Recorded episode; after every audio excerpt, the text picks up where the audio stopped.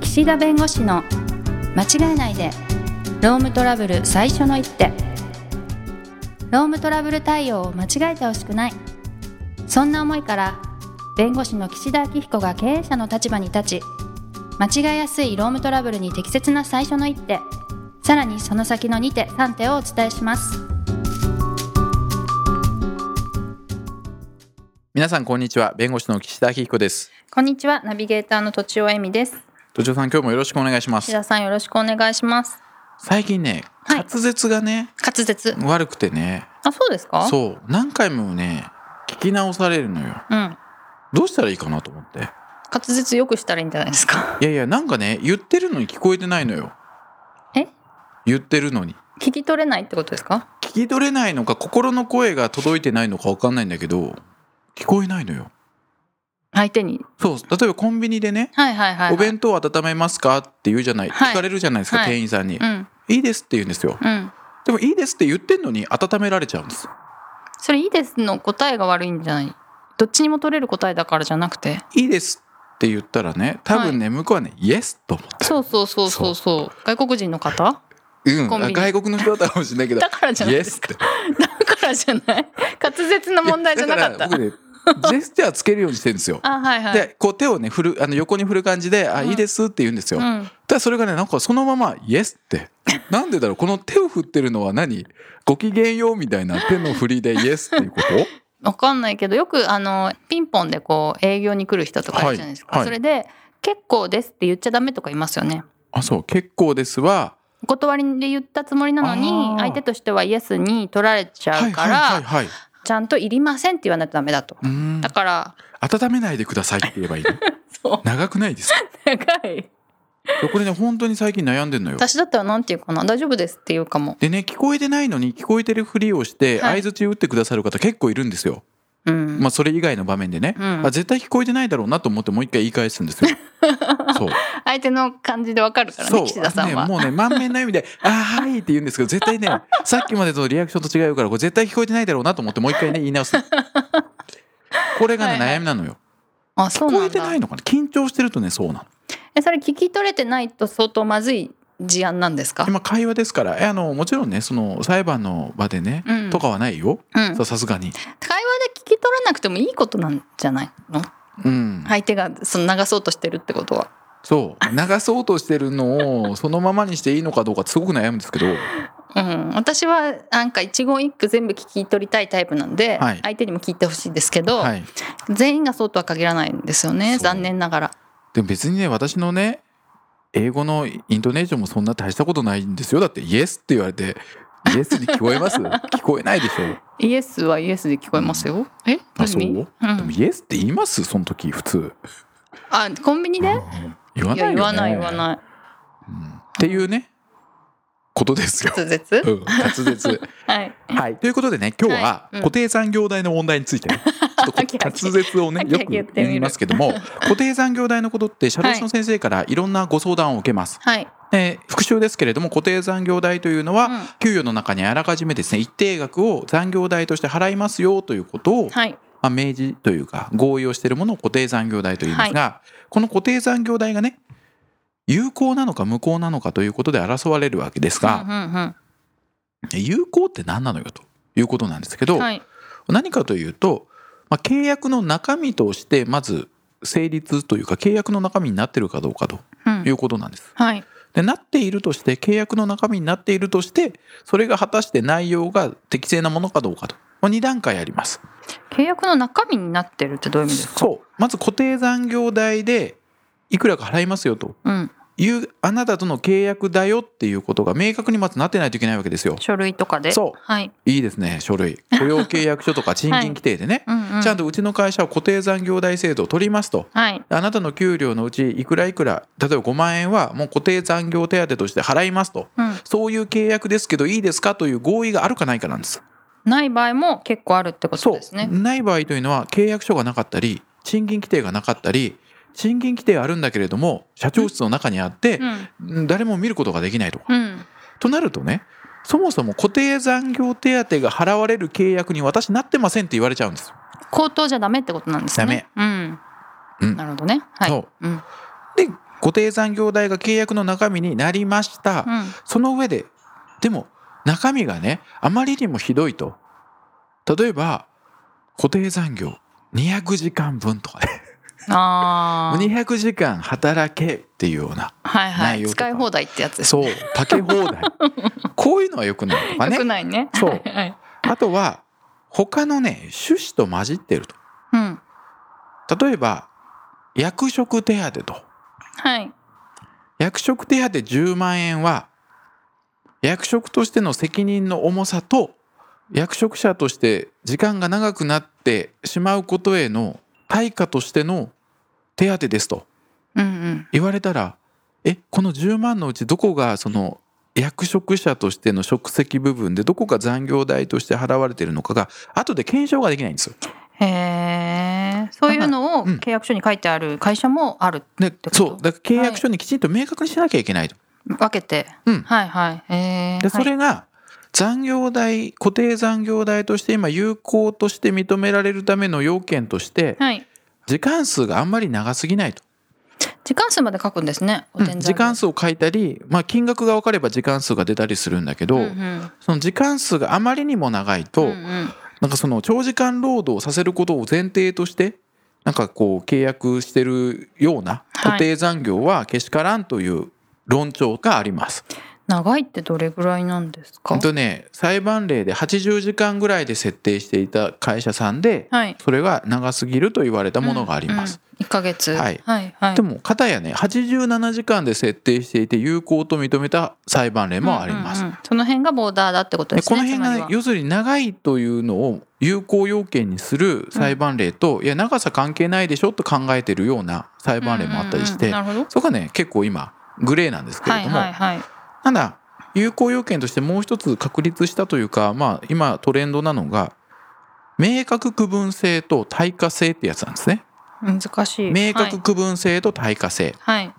この2つが備わってるかどうかってすごく今見られていますう。んうんで明確区分性っていうのは言葉の通りねちゃんと固定残業代として残業代として払いますよとこのお金がはいというのが明確に分かれてないといけないというのが一つ目の要件というかさっきおっしゃってた役職手当と分かれてるみたいなことですか、うん、あの基本給と分かれてると基か本ね、給と分かれてるとかはいうん、うんだから給与明細とか賃金規定とか雇用契約書に固定残業手当はこれはもう残業代としてもう全額残業代として支払いますとうんうん書いてあれば確かに基本給と分かれてるから、まあ、明確に分かれてますよねという話なんです。はいでここはある程度客観的にね判断しなきゃいけないんだけど、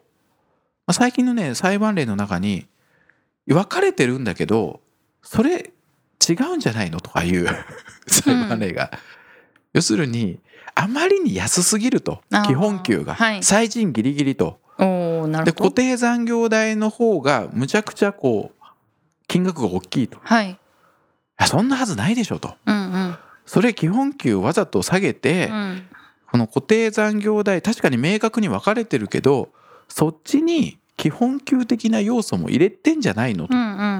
なんかこう解釈というか裁判所が勝手にというか判断してうん明確に分かれてないと言ってるものもありますが私なるほは、どねまあ、持論ですけど、はい明確区分性は明確にその客観的に分かれてるかどうかなんだと思いますう。んうんだから給与明細賃金規定雇用契約書できちんとこの手当はこのお金は残業代として払われたんだというのが外形的に明らかになってるかどうかがすごく重要です。はいあとタイトルねタタイイトトルとかもねうんうんその職務手当とかってなると残業代として払われてるかどうかよくわかんないから。はいで次ですがはい対価制ですよ。対価制うん対価制っていうのがねこれがねもうややこしいんです。えややこしいんですかうん、はいこの手当が残業代の対価として払われてるかどうかが求められてるんです。残業代の対価とし対価てとして認められるあその固定残業代がですかそうはいはいはいでこれは字面だけじゃなくてまあ総合的に判断すると、うんまあ、これまでの会社での取り扱いだったり他の従業員に対する説明だったり、まあ、規定ぶりだったりもう全てのものを総合的に判断するんですうんだから明確に分かんないんです対価制ってどういうものなんですかえ残業代の対価として払ってるかどうかうーんだからはい固定残業代ですとこれは全部残業代として払いますと書いてあるんですよ。はい。いやでもね多すぎませんかと。うんうんうん。それ120時間分がこれ固定残業代ってなってるけど120時間もだって働かしちゃいけないでしょと。うんうんうん。ということはこれ120時間分の残業って言ってるけど実際は残業代として払ってるのは60時間分ぐらいで残りの60時間に相当するお金は本来基本給じゃないのとう。んううんん。え、なんでそんなことするんですかん。会社は。なんで固定残業代を多くしときたいんですか。あそれはいくら働いても結局その予算の中で収まるから。うーん。そあ、うそれで120時間働いても、いや、払ってるよねって言えるから。言えるしみたいなはいはい、はい。従業員からしてみたら120時間働かなくたってそのお金もらえるんだからうんうんうん早く終わらせた方がいいと。はいはいじはゃあい。今120時間で極端ですけど例えば45時間でうんうん。固定残業設定しますと。でもちろん45時間超えたら払うんですよ。はい。あ、あそうなんだ。超えた分ははい。でも超えた分払うんです45ね時。間超えなくても10時間だろうが定時で帰ってもあなたがやることをやればはい。会社は45時間分払うんだから得でしょと。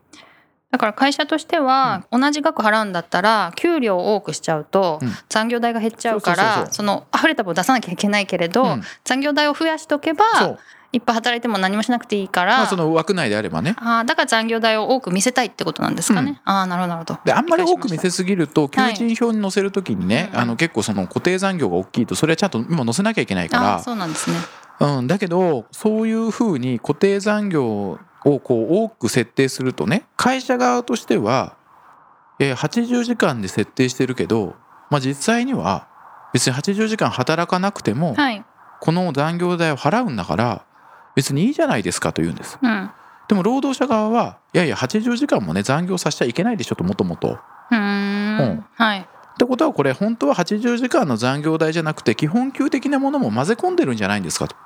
おお。となる。と対価が残業の対価じゃないわけですよ。本当は基本給というか普段の労働に対する対価が混じってるんじゃないですかって言ってくるんです。うん。うとこせめぎ合いなんです。ーん。だからね、うんだタイトルも分かりやすくした方がいいんですよ。時間外手当固定時間外手当とかはい。いろんなね名前が入ってるとこれはだから職責に対する対価も入ってるんじゃないんですかって言われるのと同じではい。うんだからタイトルシンプルになるほど。で裁判所はあまりに最賃に近いと怪しむ最賃。最低賃金に近いとああはいはいはい。うんでもね私が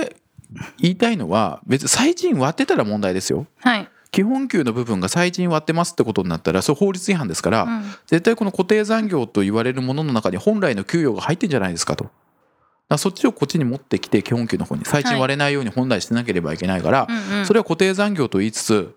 別の対価が入ってると、まあ、いうのは分かりますよはいはい。でも別に最賃割れてなかったらね別に最賃でね募集したっていいわけだから、うん。でもね最近の裁判例ははい。最賃にあまりに近いとそれは固定残業と言われるものの中に何か入ってんじゃないのっていうふうに、うん疑う傾向にあるうんなるほどね。うん、なので最賃は絶対割れないように設定しなきゃいけないし最賃ギリギリにやって後で固定残業厚くやるのも危険うん。うあとははい裁判所実態を見てます、はい。固定残業を例えば80時間に設定してるのに毎月ほぼ20時間しか残業してないとかなるとはい。いや実態と合ってないでしょと。うっん。てことはこれ80時間に設定してるけど実際20時間分ぐらいで本来足りるのに80に設定してるのはこれ基本給的なものを残業に見せてんじゃないですかと言われる。うん。だから設定した時。間数と似たような時間数に本来実際もなった方がいいと思う。えーだからその想定よりも多く働きすぎてもダメだし、少なくて少なくもとも怪しまれると。えー大もね変そでれすってお ね。かしいと思うのよ。だって別にいいじゃん会社が50時間60時間設定したってでも別に残業30時間で法律守って運営するの何が悪いんですかと思うんですよね、そうコンパクトに働いてるんならそっちの方がいそういそうそうそうと思うんですけだどっね、ていやそれ ね毎回60時間ダラダラ働かせるのそれはもうダメなんで、うんうんだから60に設定するけど、んうん別に60働かせることもしないし、ん明確にもう60時間分だけどいや法律でね上限規制ができてそんな60時間毎月働かしちゃいけないから、うんいや45時間とか30時間でまとめてますとうん、はい、企業努力ですようん、そでれももまたねダメってで言わもれそしたらいやいやお宅30時間とかで回せるんだったらなんで60時間設定してるんですかとこれ他の要素も入ってませんかって言われちゃうのよあら辛いですねそれはねおかしい物もしたい 物申したいでもねうん私が言ってもねダメ なのよそうだねそうキャラが弱いからそういうそう問そう題キャラがキャラの問題キャラの問題ですよ そうですかね、